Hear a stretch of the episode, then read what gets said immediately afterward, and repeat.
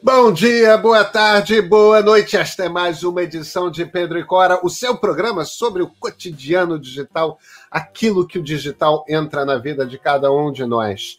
Pedro e Cora está no ar toda terça-feira, toda sexta-feira, no canal do Meio do YouTube ou então na sua plataforma favorita de podcasts. Eu sou Pedro Dória, do meu lado está Cora Rora. E Cora Rora, sobre o que, que vamos falar hoje? Olha, nós vamos falar sobre o lado sombrio da força o lado sombrio do Facebook. Gente, o Wall Street Journal, o jornal americano, botou as mãos numa documentação imensa interna do Facebook, que revela muito sobre a operação da empresa. E a gente pode dizer e resumir da seguinte forma: o Facebook sabia e sabe de tudo. Vem com a gente.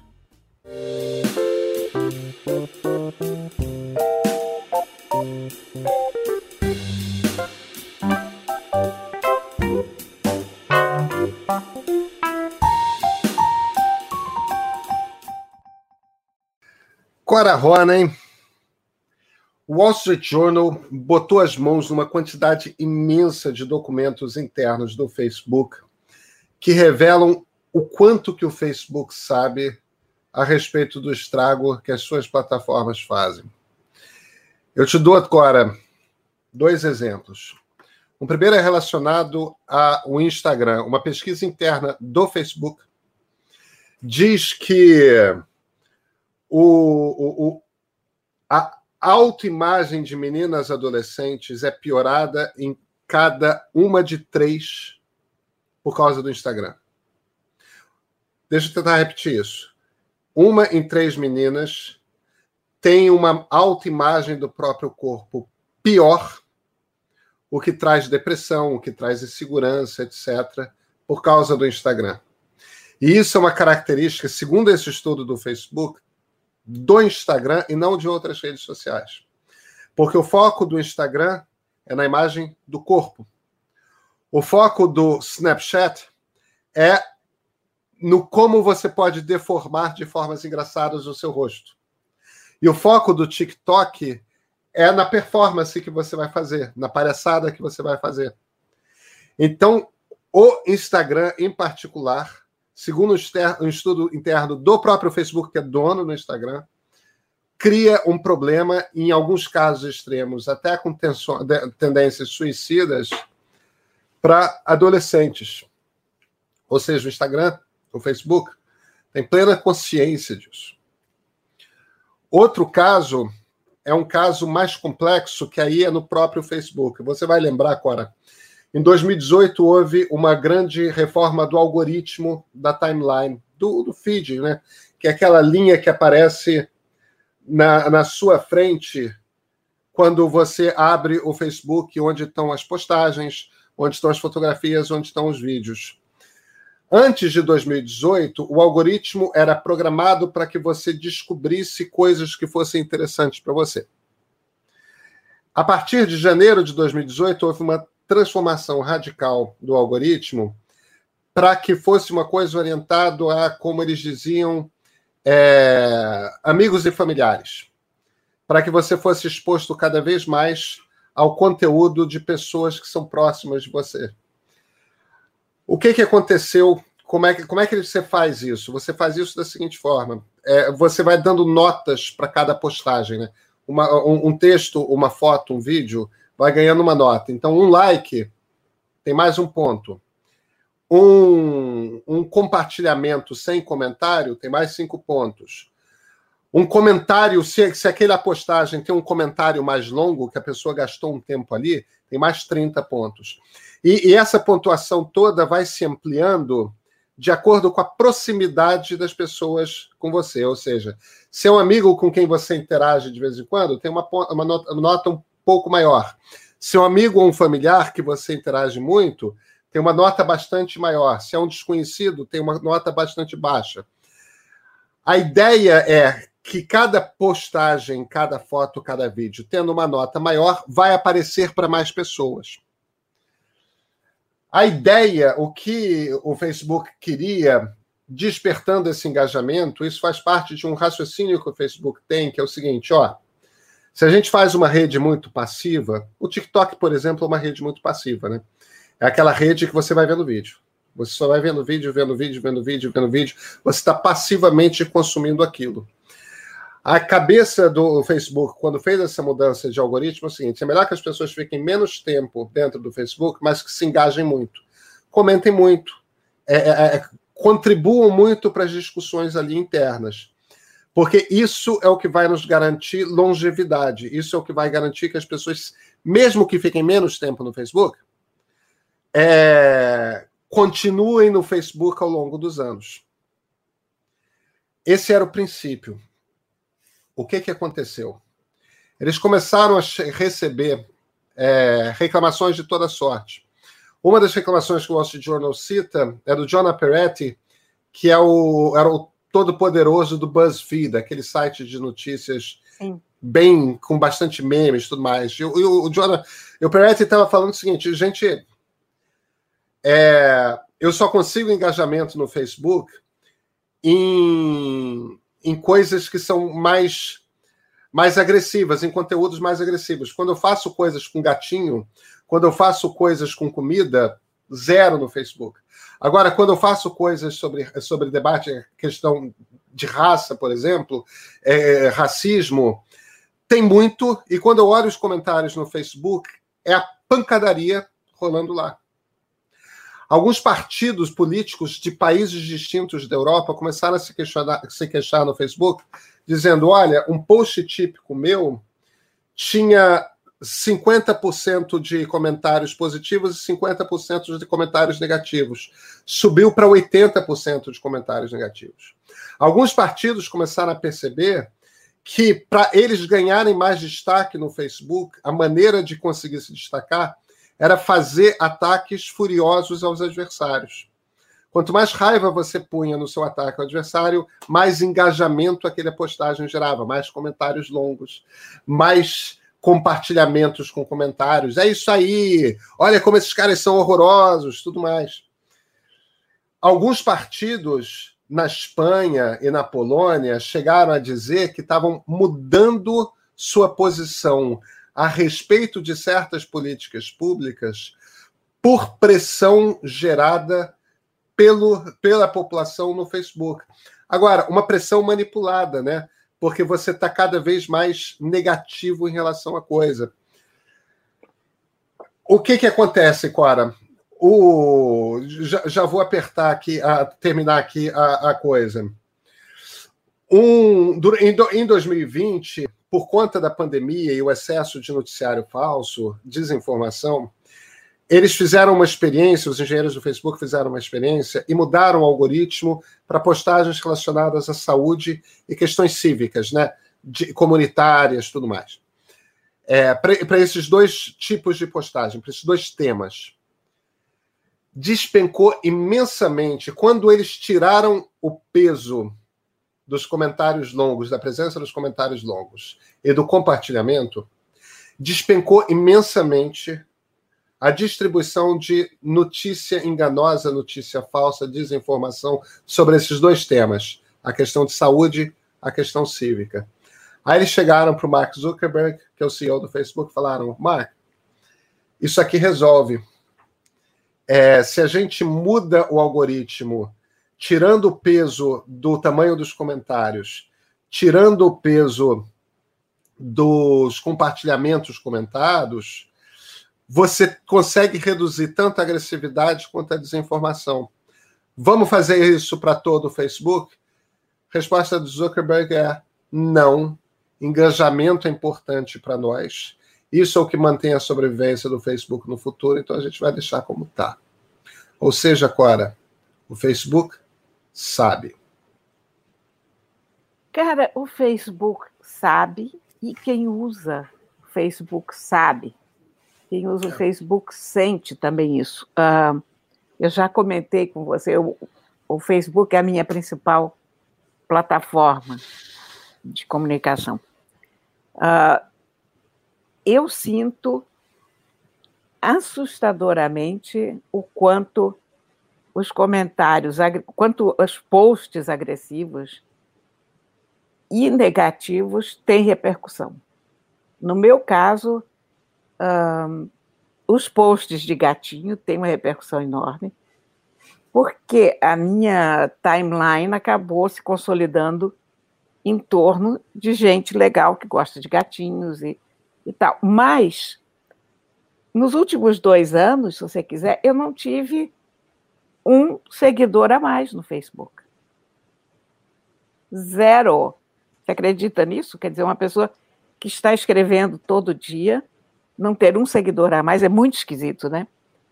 Um, agora, quando eu faço alguma coisa radical, e eu tenho feito pouco, porque justamente você não quer se queimar, você não quer encarar essa briga toda, a coisa ferve, a coisa circula fora da área dos meus seguidores. Então, é muito óbvio o que, que o Facebook te leva a fazer.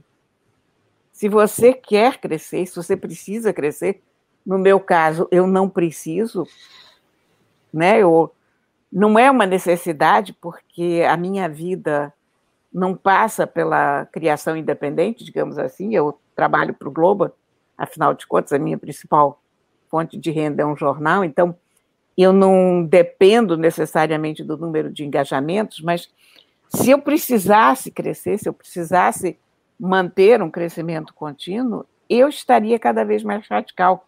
Eu estaria fazendo coisas cada vez mais radicais para conseguir um crescimento da minha TL.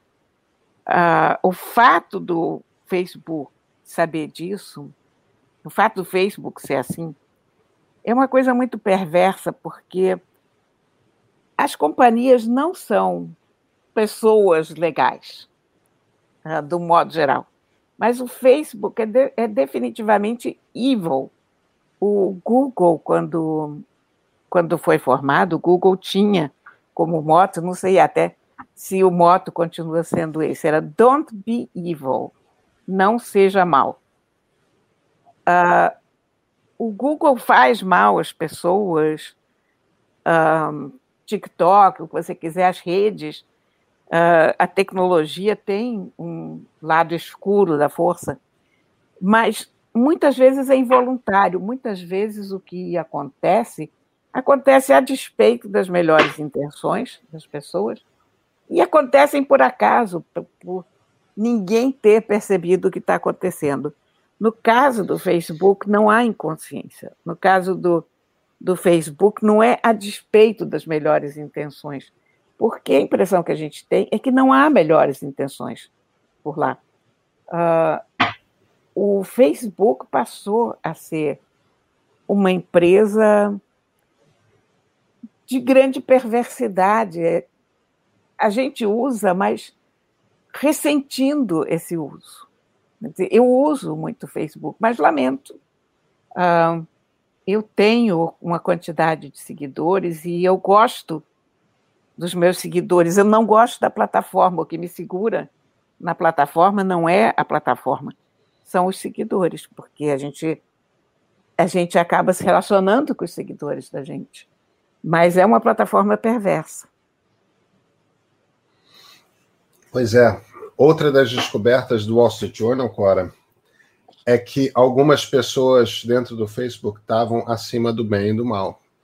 Políticos, algumas estrelas, eram pessoas que existia uma, uma label, né, uma etiqueta sobre o nome delas, dizendo: oh, se essas pessoas violarem as regras, consulte um superior antes de imprimir qualquer tipo de punição.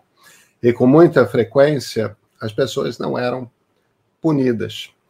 Ou seja, mesmo aquele discurso de não, nós temos regras que valem para todo mundo, tudo mais, não era verdade. Isso vale para pessoas que distribuíam desinformação a respeito de vacinas, por exemplo. Quer dizer, tem. Eu não sei o que, que vai surgir, o que, que qual tipo de consequência vai nascer dessa, dessa série que o Journal está publicando. Ele não terminou de publicar ainda, mas a impressão que eu tenho é que se nada for feito a respeito dessa empresa, eu já não entendo mais. É, é, é uma empresa que é nociva para o mundo. cujas práticas são. É pior do que ser aéticas, são antiéticas. Fere pessoas, é. fere o regime democrático e é muito grave, Cora. É muito grave. Eu, eu acho que um dos problemas do Facebook é que ele tem uma cadeia de comando muito pequena. Quer dizer, basicamente, se resume pessoa, a Mark né? Zuckerberg. É. É uma pessoa. Exatamente. E é uma pessoa que a gente não sabe até que ponto capaz de ouvir as pessoas que o cercam. É uma pessoa que me dá essa franca impressão de ser uma pessoa absolutamente alienada do mundo. É, tem o importante é o crescimento da companhia, ponto. Quer dizer, parece aqueles capitalistas selvagens da Inglaterra do século XIX, sabe? Personagem de Charles Dickens. É, é os Robert Barons sei, do, dos Estados Unidos, né? Os, os Robert Barons da Califórnia, inclusive, né? É. É, que, que, é, que é aquela coisa de tudo pelo dinheiro. Isso é um tipo de capitalismo que é um capitalismo que não, não existe mais no mundo, né? É, é chamado capitalismo selvagem. É, é isso, é isso, é isso. Porque mesmo, cap... mesmo capitalistas é, agressivos, né? Você é, pega casos do casos da alta tecnologia, é, Jeff, Jeff Bezos e Elon Musk. Eles são capitalistas extremamente agressivos, extremamente competitivos, mas eles têm projetos grandes, né? Eu quero ir para Marte. Eu quero levar as pessoas para o espaço. É, quer dizer, é aquela coisa, tem um, tem um processo criativo muito forte. Você pega o Steve Jobs, por exemplo, que era um cara que muitas pessoas descreviam como um chefe, um chefe com altos níveis de crueldade no trato das pessoas. Havia um respeito por criatividade, por originalidade e por transformar o mundo, levar ao mundo equipamentos, máquinas que pudessem ampliar o potencial criativo das pessoas. Mesmo um Bill Gates é o cara que deixa a Microsoft para botar 99% da sua fortuna numa, numa fundação cujo objetivo é melhorar a vida de gente pobre no mundo. É, esse é o capitalismo. Esse é o capitalismo do século XXI né? Num, o, o Zuckerberg, alguém tem que olhar para o Vale do Silício, para esse mundo da tecnologia e perceber que Mark Zuckerberg é um CEO esquisito. Ele, é, ele não pertence ao padrão dos outros CEOs. E a gente não está falando de falta de agressividade, falta de potencial competitivo, ou mesmo a gente não está falando de caráter, não. A gente está a gente está falando de um cara cujo problema não é caráter. O problema é um cara que não está nem aí para a comunidade, não está nem aí para as pessoas. Isso é esquisito numa pessoa. É. É muito Sim. esquisito e muito preocupante, porque a essa altura do campeonato, uma plataforma como o Facebook tem um poder que não pode ficar na mão de uma pessoa só. Definitivamente, sabe? É, é, eu acho que você tem razão nesse sentido, porque as pessoas vão ter. É, sabe, as, as, pessoas vão ter seus defeitos, suas características tudo mais. É, é, é, óbvio que o Zuckerberg construiu uma empresa formidável. É óbvio que é um cara com multitalentos. Mas tomou-se uma decisão no início da história do Facebook de deixar todo o poder na mão de, desse cara. E, e ao se tomar essa decisão, se criou um tipo de governança de uma companhia que não existe em nenhum outro canto do mundo. E é um rei sol, né? É, é, é o absolutismo dentro do capitalismo. Não funciona. Não funciona esse tipo de governança de uma companhia. E nem ao menos a gente pode dizer que ele seja um déspota iluminado. Não, não é. É um rei sol. Pois é. Cora, nos falamos na sexta-feira sobre assuntos, espero, mais agradáveis. Com certeza. Então a gente se vê.